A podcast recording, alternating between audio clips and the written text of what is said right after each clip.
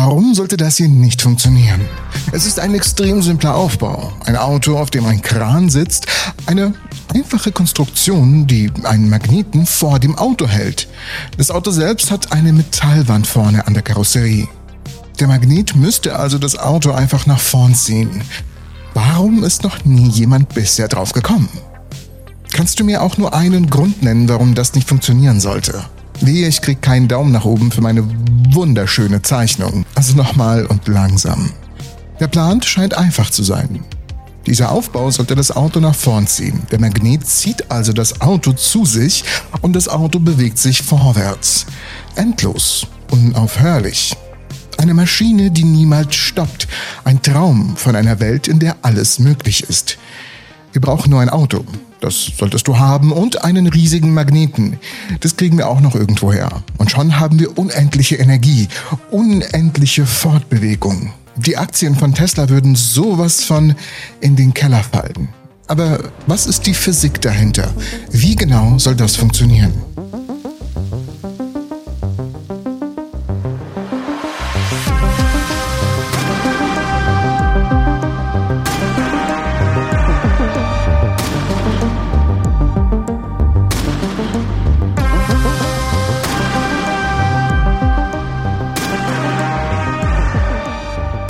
Zuerst sollten wir vielleicht klären, was ein Perpetuum mobile ist.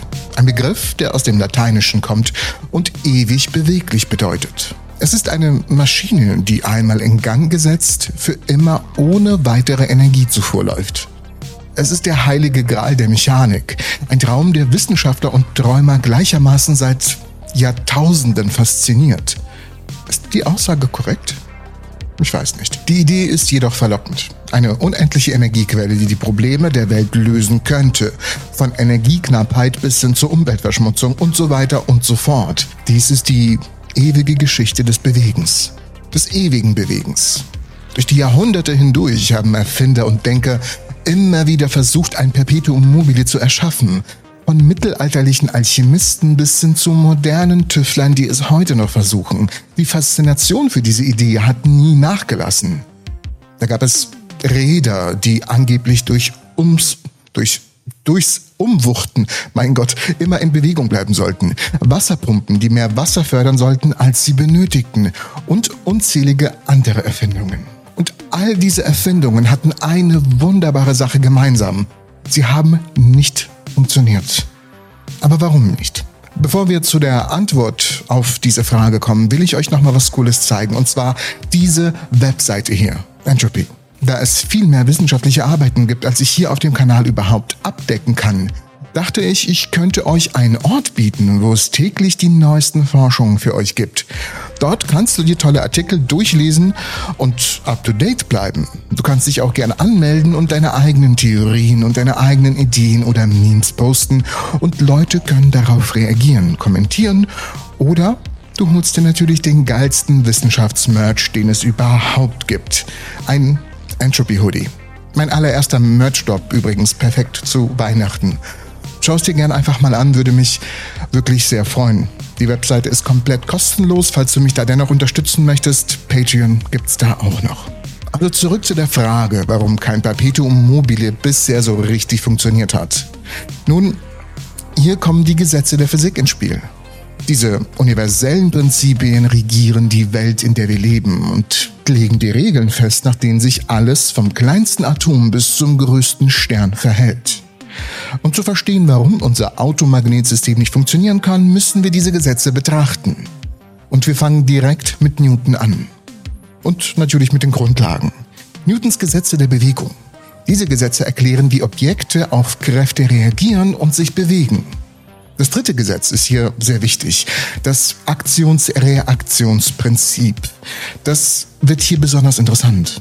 Es besagt, dass jede Aktion eine gleich große und entgegengesetzte Reaktion nach sich zieht. Wenn du ein Leckerli von einer Katze klaust, kannst du davon ausgehen, dass du sehr heftig gekratzt wirst. Ich habe jetzt zwei Katzen. Die sind böse. Ich habe Angst. Aber wie lässt sich dieses Gesetz auf unser Automagnetszenario anwenden? Nun, dazu kommen wir zum Schluss. Denn wir müssen noch ein paar andere wichtige Gesetze in Betracht ziehen, wie zum Beispiel den Energieenthaltungsgesetz. den Energieenthaltungsgesetz. Der Energieenthaltungssatz, das ist korrekt. Ein unumstößliches Prinzip. Es besagt, dass Energie weder erschaffen noch zerstört, sondern nur von einer Form in eine andere Form umgewandelt werden kann. In einem geschlossenen System, wie es unser Automagnetsystem darstellt, bedeutet dies, dass die Energie irgendwo herkommen muss. Aber woher? Wie gesagt, zu den Antworten kommen wir gleich. Erst müssen wir verstehen, was auch der zweite Gesetz der Thermodynamik hier zu sagen hat und was für eine Rolle er spielt. Es betrifft natürlich die Entropie, ein Maß für die Unordnung in einem System. Und es besagt, dass in einem geschlossenen System die Entropie nicht abnehmen kann. Ein Perpetuum mobile, das ohne Energieverlust arbeitet, würde dieses Gesetz verletzen. Aber auch hier, wie genau? Genau das werden wir jetzt gemeinsam klären. Da wir die relevanten physikalischen Gesetze jetzt verstanden haben, können wir sie auf unser Automagnetszenario endlich anwenden und ergründen, warum trotz des recht eleganten Konzepts und der wunderschönen und eleganten Zeichnung es zum Scheitern verurteilt ist. Also zurück zu Newtons dritten Gesetz und die Realität der Kräfte. Wenn der Magnet das Auto anzieht, übt das Auto gleichzeitig eine gleich große Kraft in die entgegengesetzte Richtung auf den Magneten aus. Es ist ein perfektes Gleichgewicht der Kräfte, bei dem niemand so wirklich gewinnt. Das Auto bewegt sich nicht vorwärts, weil es gleichzeitig den Magneten und damit den Kran zu sich zieht. Es ist ein Patt, ein endloser Stillstand von Kräften. Und dazu kommt auch noch der Energieenthalt. Äh, das heute nicht hin. Der Energieerhalt. Der Energieerhaltungssatz. Er erklärt, warum unser System keine endlose Energiequelle sein kann. Um das Auto in Bewegung zu setzen, muss Energie angewandt werden. Diese Energie kann nicht aus dem Nichts kommen. Sie muss von außen zugeführt werden. Ohne externe Energiequelle ist eine fortwährende Bewegung tatsächlich unmöglich. Und zum Schluss natürlich die Entropie, also die Thermodynamik. Der zweite Gesetz der Thermodynamik stellt den Sargnagel für die Idee eines Perpetuum mobile eigentlich dar. Ein System, das ohne einen Energieverlust arbeitet, würde bedeuten, dass die Entropie nicht zunimmt, was gegen dieses fundamentale Gesetz verstößen würde. Kurz gesagt, ein ewig laufendes Auto ist nicht nur unwahrscheinlich, sondern leider auch unmöglich. Und nun kommen wir auch zum Fazit. Unser wildes Abenteuer durch die Welt der Physik zeigt uns tatsächlich, dass das Konzept eines von einem Magneten angetriebenen Autos so verführerisch es auch wirklich sein mag. Und ich hätte wirklich einen. Ich hätte gern wirklich einen. Es stößt an den unumstößlichen Gesetzen der Physik an und scheitert kläglich. Es erinnert uns tatsächlich daran, dass wir, obwohl wir große Träume und Ideen haben, uns stets an die Physik halten müssen. Denn sie ist ziemlich fies.